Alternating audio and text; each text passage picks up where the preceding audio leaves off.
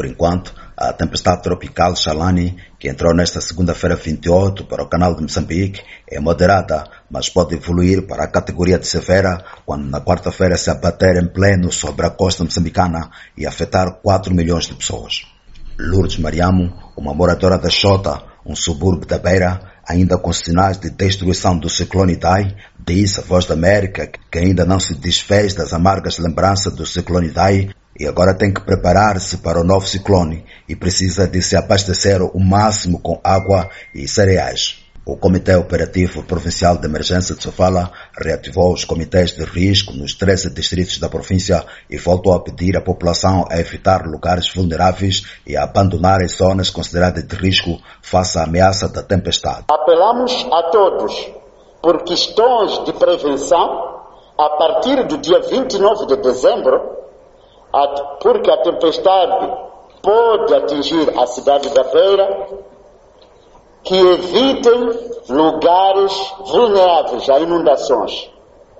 Assegurem sacos de areia sobre chapas de coberturas que não estão expostas, que estão expostas, aliás, a ventos fortes e fiquem dentro de casa. Além disso, é importante também os munícipes garantirem e prepararem-se em ficar com uma quantidade de comida e água em casa, pelo menos para alguns dias. Disse Albano Cariz, vereador de urbanização no Conselho Municipal da Beira, durante a reunião do Comitê Operativo. Stella Zeca, secretária de Estado da província de Sofala, disse que há maior probabilidade do ciclone se abater sobre todos os distritos de Sofala e alertou para a necessidade dos avisos prévios chegarem a toda a população para que não seja surpreendida pelo fenômeno. Ao chegar o fenômeno, a tempestade tropical, nós possamos então conseguir fazer cobertura ou dar vazão. Como dissemos, já ações de preposicionamento, as equipas estão preparadas, mas com a informação que está sendo atualizada, nós vamos orientar melhor. Já Teixeira Almeida, delegado do Instituto Nacional de Gestão de Calamidades e Engencenso fala, disse que foi feito um pré-provisionamento de víver nos 13 distritos vulneráveis com cereais, leguminosas e óleo alimentar, além de plásticos para a cobertura de casas. Em função dos números que nós desenhamos no nosso cenário, então fizemos aquilo que é a abordagem, uma percentagem em cada local. Então, eh, fizemos, digamos, o pré-posicionamento, como eu dizia, aqui deu o número de afetado.